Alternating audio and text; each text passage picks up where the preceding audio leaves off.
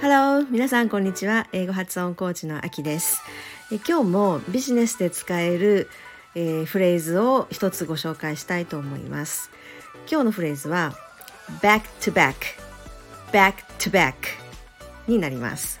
これは、えー、立て続けにという意味になるんですけれども例えば会議が立て続けにもう隙間なく入れられてしまった時なんかは今日は、ね、立て続けに会議が入っていますとかあとは、えー、3人の人に立て続けに会わ会いましたというような時に使うんですけれども形容詞としても副詞としても使える表現になります。はい、では発音から見ていきたいと思いますが、えー、発音は back to back back to back back to back になります。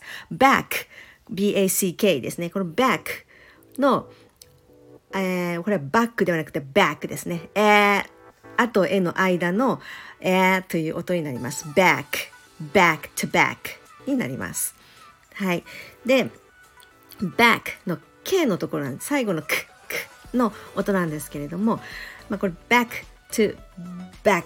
Back が2回出てくるんですけども、最初の方の back これは K がほとんど聞こえない、感じになります。というのが次の to back to, to back to back.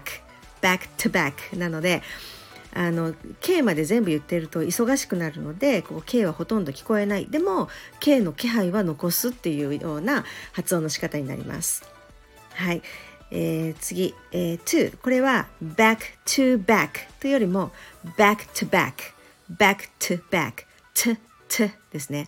to ではなくて to to っていう発音にすると back to back 勢いよくこれで言えるようになりますのでぜひこれは練習してみてください。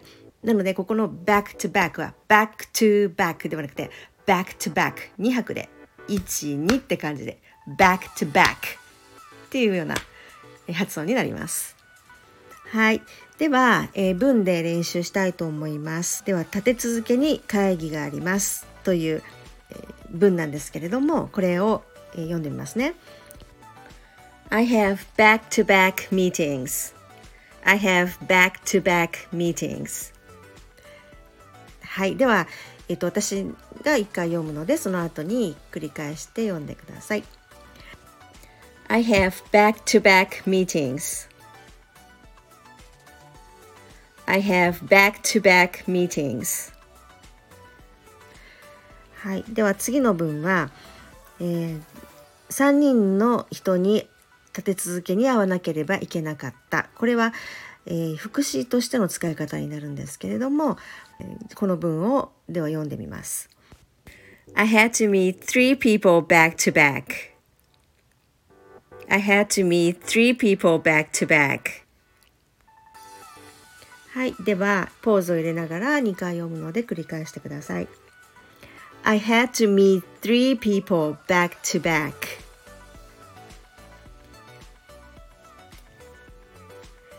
I had to meet three people back to back. はい。えっと、この、えー、2, 2番目の文ですね。Uh, I had to meet three people. meet three people が忙しければ meet three people. meet three people というふうに言っても大丈夫です。t がちょっとあの聞こえなくなる感じですね。でも t の気配は残してくださいね。え t が消えるからといって例えば me three people me three people というのは t の気配がもう全くなくなってしまっているのでこれは meet というふうには取ってもらえないです。聞いてる方にしてみれば。なので meet three people meet three people というふうに t meet っていうこう切るっていうか舌を舌先を t のポジションには持っていくんだけれども音は出さないっていう、えー、発音の仕方になります。meet three people I had to meet three people back to back になります。はい。ででは今日は以上です。最後までお聴きいただいてありがとうございました。